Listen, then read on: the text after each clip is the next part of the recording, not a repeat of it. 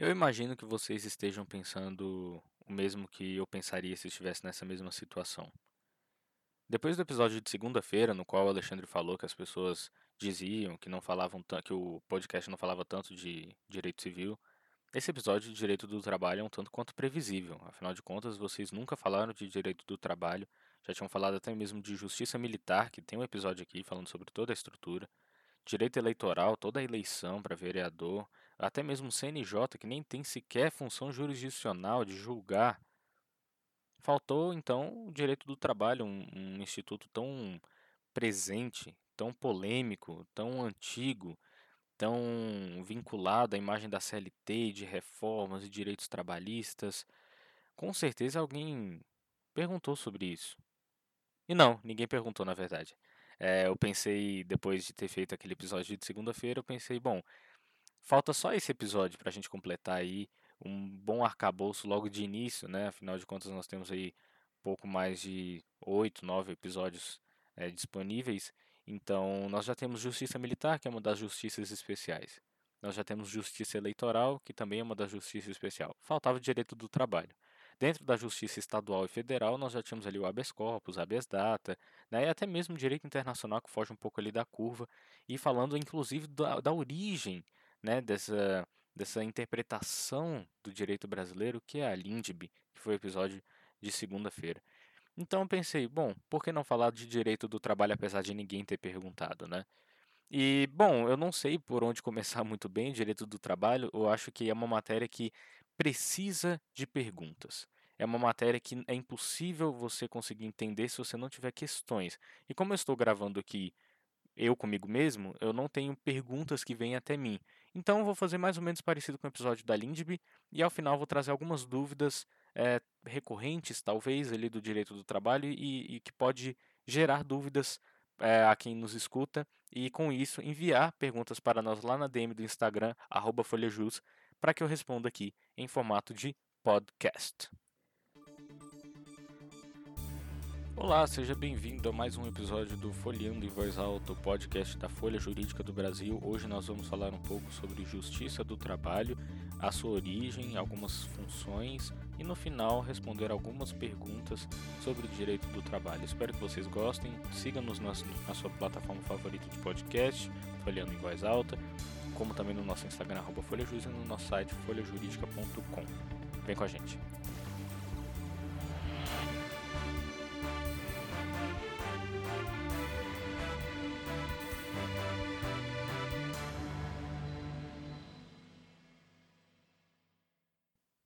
Qual é a origem e o significado da palavra trabalho?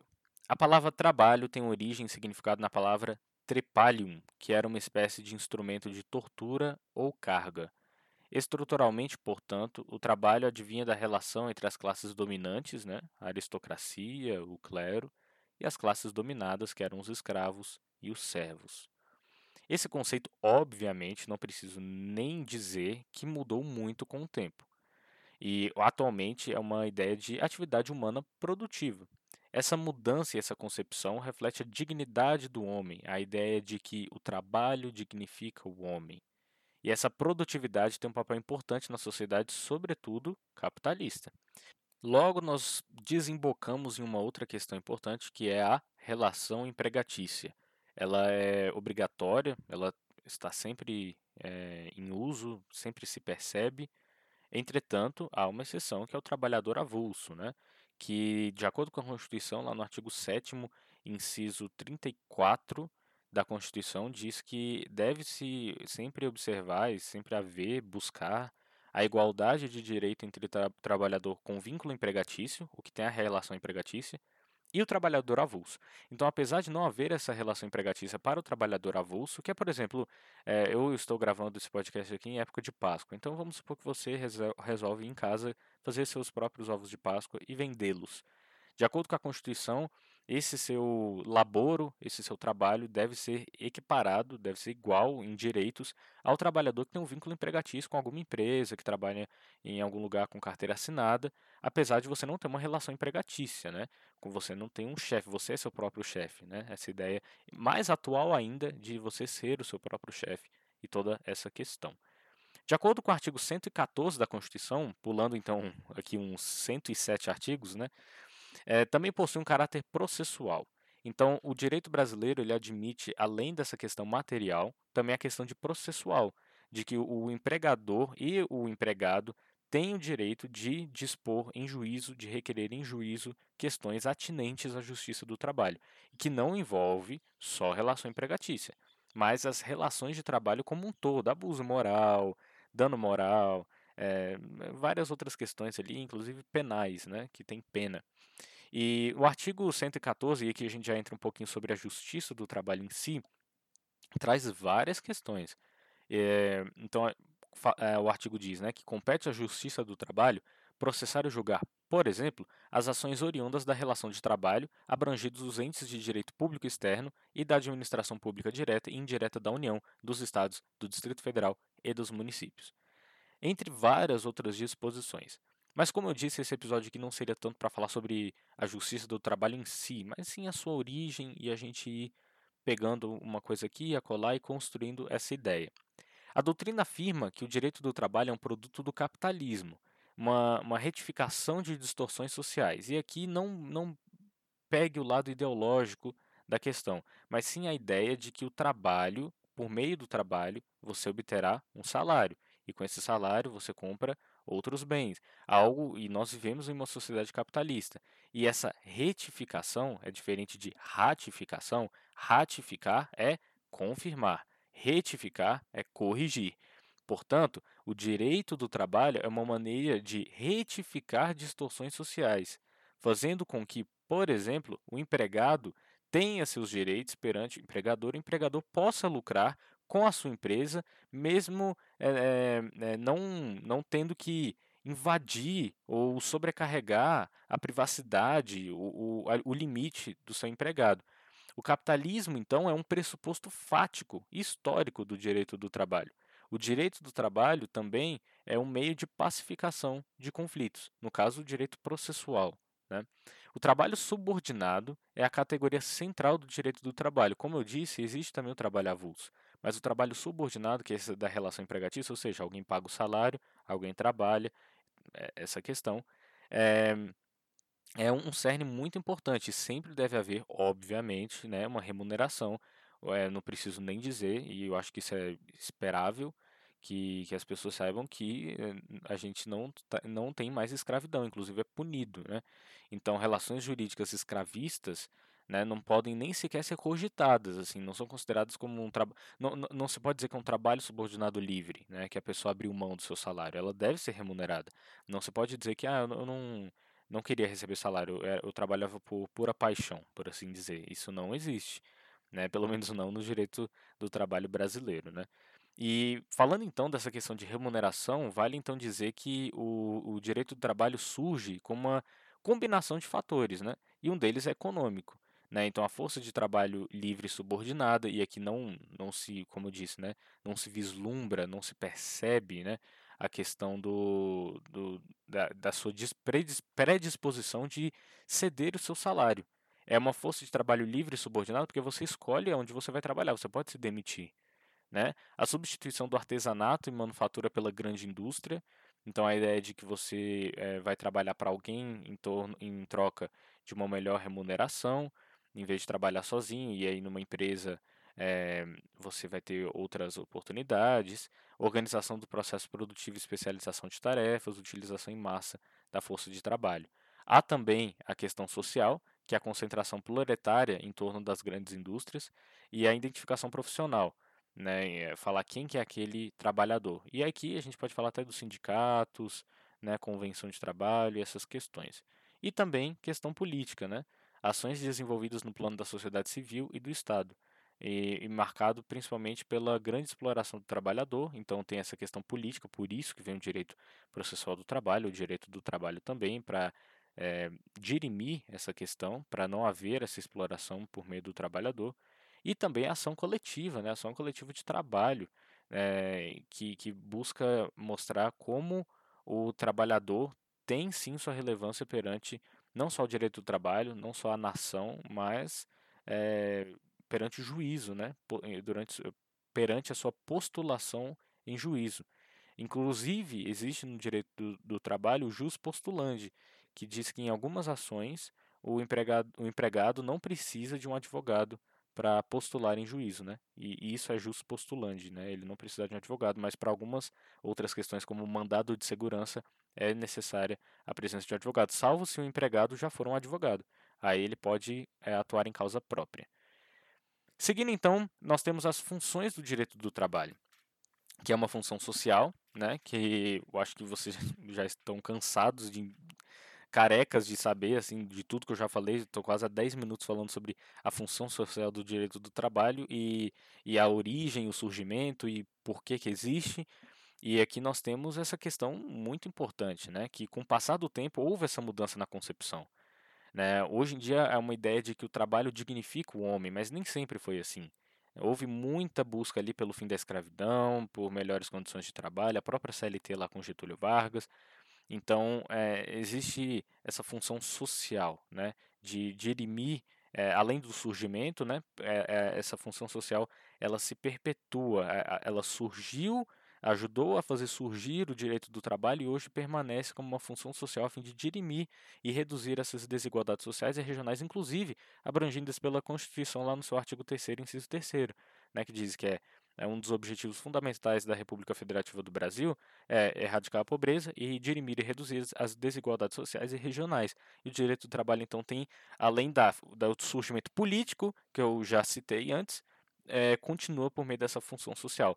Há também a função tutelar, que é o trabalhador hipossuficiente em relação ao seu empregador, o que, de acordo com, com a doutrina, de acordo com, com as pesquisas, é algo quase como regra, né? É, e é de se esperar isso, né? Que o, o, o empregado, o trabalhador, ele não tem a mesma condição financeira do que o seu empregador.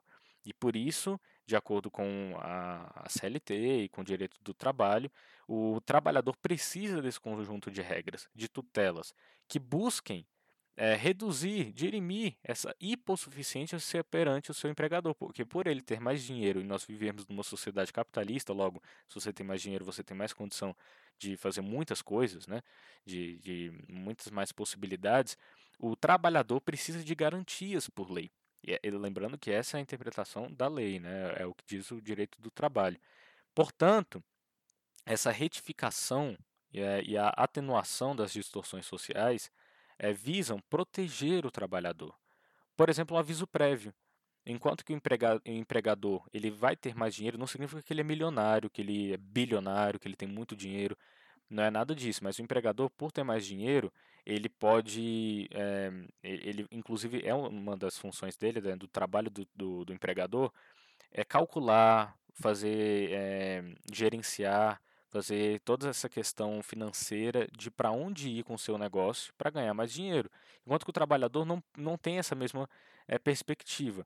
E por isso que o aviso prévio vem para o trabalhador ter 30 dias para procurar um novo emprego, né, ou, ou procurar um, um, novo trabalho. Tem toda a questão ali do FGTS e do seguro desemprego, né? Então a, a ideia é realizar o princípio constitucional de igualdade, né, e não somente de maneira formal, mas de maneira material, para que o trabalhador tenha essa, essa proteção. E, por fim, a função pacificadora ou coordenadora. O direito do trabalho é também um meio de pacificação de conflitos. Eu já disse isso lá no começo, né?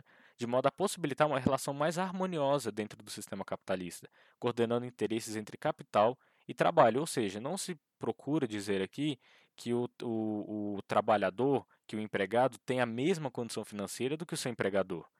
Afinal de contas, isso não, não, não condiz com a ordem capitalista né? e, e com a relação harmoniosa dentro do sistema capitalista, mas sim coordenando interesses entre o capital e o trabalho, fazendo com que o, tra o trabalhador tenha seus direitos, tenha suas garantias, ao passo que o trabalhador, o empregador também tenha, também tenha suas condições e todos eles possam postular perante o juízo, né? Todos eles possam requerer perante a Justiça do Trabalho, quaisquer questões atinentes ao que esteja lá na CLT, na Constituição e por aí vai.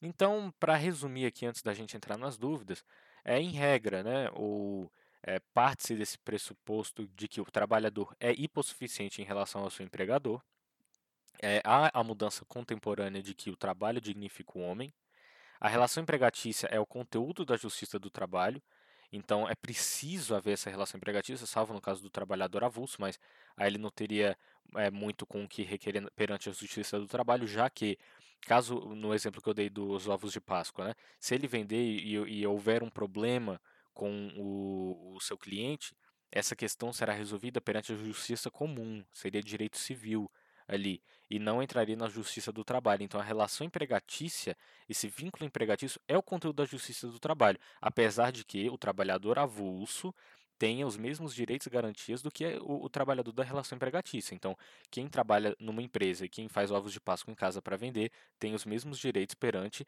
a Justiça do Trabalho. Entretanto, caso haja algum processo judicial, um vai para a Justiça Comum, que é o do trabalhador avulso, e o outro vai para a Justiça do Trabalho. O ministro Celso Jobim, na ADI 3395, determinou que a relação estatutária do servidor público não compete à Justiça do Trabalho. Então, apesar de existir essa relação empregatícia do servidor público, né, ele tem um chefe, ele tem um estatuto e tudo mais, não compete à justiça do trabalho. E o direito do trabalho atual está em um patamar mínimo obrigatório. Então, a, a ideia que nós temos hoje do direito do trabalho, obviamente que se alterou bastante desde a sua criação lá no governo do Getúlio Vargas, é a ideia de que é garantir um mínimo para que se possa trabalhar e não garantir tudo, por assim dizer. Esse direito, então, foi imposto a todos lá na época do Getúlio Vargas e é, na Constituição, né? Tá, tá lá escrito a questão do direito do trabalho, diferente, por exemplo, de outros países como os Estados Unidos, que não tem garantia de férias por lei, né? Cada estado vai legislar ali a sua maneira, mas não tem uma garantia federal. É o único país desenvolvido que não tem, inclusive. E para finalizar essa questão, vale dizer que o direito do trabalho, por, por estar nesse patamar mínimo obrigatório e toda essa questão, visa também conter a, pressão dessas classes mais baixas, da, da classe trabalhadora, porque em vários, vários cenários históricos é, na Europa e em, em outros lugares do mundo, a classe trabalhadora se rebelou e causou várias revoluções, vários protestos, então o direito do trabalho também visa esse outro lado. Eu deixei isso para o final porque não é o, o principal objetivo da, do direito do trabalho. O direito do trabalho busca dignificar o homem, né? Essa ideia, inclusive, de que o trabalho dignifica o homem, né? Então o direito do trabalho dignifica o homem, né? Tanto o empregador quanto o empregado. Mas também há essa correspondência em relação ao empregador, né? em relação ao, ao dono do negócio para que ele tenha essa garantia de que a classe trabalhadora não, não vai se unir e, e causar uma grande é, rebelião, porque se não houvesse direito do trabalho, provavelmente existiria essa, essa rebelação e toda essa questão, porque iam querer é, condições de trabalhos iguais em todos os lugares do Brasil, né? apesar de existir é, emendas à Constituição visando tratar como uma concorrência competente entre Estado e União de legislar sobre direito do trabalho, atualmente é competência exclusiva da União. Então, é, tem toda essa questão em volta. Indo agora então às dúvidas, a primeira delas que eu peguei aqui foi: quando o empregado adquire o direito a férias? É, a cada 12 meses de trabalho, o empregado ganha o direito a 30 dias de férias, né? Então, isso está no artigo 130 da CLT, da Consolidação das Leis do Trabalho. Após 12 meses de vigência do contrato de trabalho, o empregado terá direito a férias. E é verdade que nas férias o empregado ganha mais? Bom, de acordo com a legislação brasileira, no período de férias, o empregado recebe seu salário normal acrescido de um terço, ou seja, ganha mais, sim, para poder aproveitar as férias um pouco melhor. Isso está no artigo 7, inciso 17, é porque está em números romanos, né? Difícil traduzir na hora que diz que são direitos dos trabalhadores urbanos e rurais, além de outros e tudo mais. Inciso 17, gozo de férias anuais remuneradas com pelo menos um terço a mais do que o salário normal. Então é pelo menos, tá? Poderia até, se, se você pegar aí um, um, um empregador, um, gente fina, gente boa, boa praça, ele pode dar bem mais do que um terço, né? Não existe esse teto. É, outra questão, então, quando deve ser feito o pagamento das férias do empregado? Segundo a lei, o pagamento relativo às férias do empregado deve ser efetuado até dois dias antes do início das férias. Então, está lá no artigo 145 da CLT. O pagamento da remuneração das férias, e se for o caso do abono referido no artigo 143, que é uma outra questão, serão efetuados até dois dias antes do início do respectivo período. Então, você pediu as férias ali para o dia 10, dia 8, você tem que receber aí esse pagamento das férias para poder curtir as férias ali. Show, chuchu, beleza, né? É, pode vender as férias? Como é que é isso? Né? E se meu empregador me obrigar a vender as férias completas? De acordo com a lei, o empregado só poderá vender 10 dias das suas férias, devendo tirar 20 dias para descanso obrigatoriamente. Então, assim, é, é, nem se você quiser, você pode deixar de descansar 20 dias, é, porque está na lei. E se o empregador obrigar a vender essas férias, é, consequentemente serão férias vencidas e não gozadas. Caso o, o, empregador não mude de ideia até o encerramento do, do, desse período, né, o empregado terá direito ao recebimento das férias em dobro. Isso está no artigo 143 e 137. Então vamos lá. 143. É facultado ao empregado converter um terço do período de férias a que tiver direito em abono pecuniário, no valor da remuneração que lhe seria devida nos dias correspondentes. E o artigo 137 diz que sempre que as férias forem concedidas após o prazo de que trata o artigo 134, o empregador terá, pagará em dobro a, a respectiva remuneração. Muito interessante né, saber sobre isso, porque são coisas que a gente não costuma é, saber, não, não costuma ser muito falado, então é sempre muito importante você é, procurar a ajuda de um estudante de direito, de um formado em direito, principalmente de um advogado, e por muitas outras questões, por exemplo, quanto tempo eu tenho para buscar os meus direitos na justiça? Bom, o empregado só tem dois anos contados da data do desligamento da empresa para buscar seus direitos na justiça. Isso está no artigo 11 da CLT, que diz: o direito de ação quanto a créditos resultantes das relações de trabalho prescreve em cinco anos para o trabalhador urbano até o limite de dois anos após a extinção do trabalho. Ou seja, caso esse prazo seja ultrapassado, mesmo que o empregado tivesse direitos a receber, tais direitos já estão prescritos e não podem mais ser objeto de discussão. Então, eh, lembrando que a pergunta era né, buscar meus direitos na justiça, né? Então, é, tem que tomar muito cuidado, é um prazo curto, dois anos passam rápido, né? Você con consegue um novo emprego, esquece do emprego anterior, e por aí vai. Tem muitas outras questões, mas eu prefiro é, que vocês mandem para nós é, eventuais questões sobre direito do trabalho para a gente pesquisar, né? A gente também não sabe tudo, então a gente pesquisa, aprende também, ensina para vocês, é ensinando que se aprende. Vocês aprendem, ensinam para pessoas que vocês conhecem, passam o podcast para as pessoas que vocês conhecem e assim a gente cria uma rede gigantesca de aprendizado sobre direitos do trabalho e muitos mais, e muitos mais direitos, né? não só do direito do trabalho. Eu vou ficando por aqui. Muito obrigado por ter chegado até aqui. Siga-nos nas nossas redes sociais, no Instagram, FolhaJus, no nosso site folhajuridica.com e também eh, no nosso podcast, né? Folheando em Voz Alta, na sua plataforma favorita que você eleger. Eu vou ficando por aqui e até a próxima. Valeu!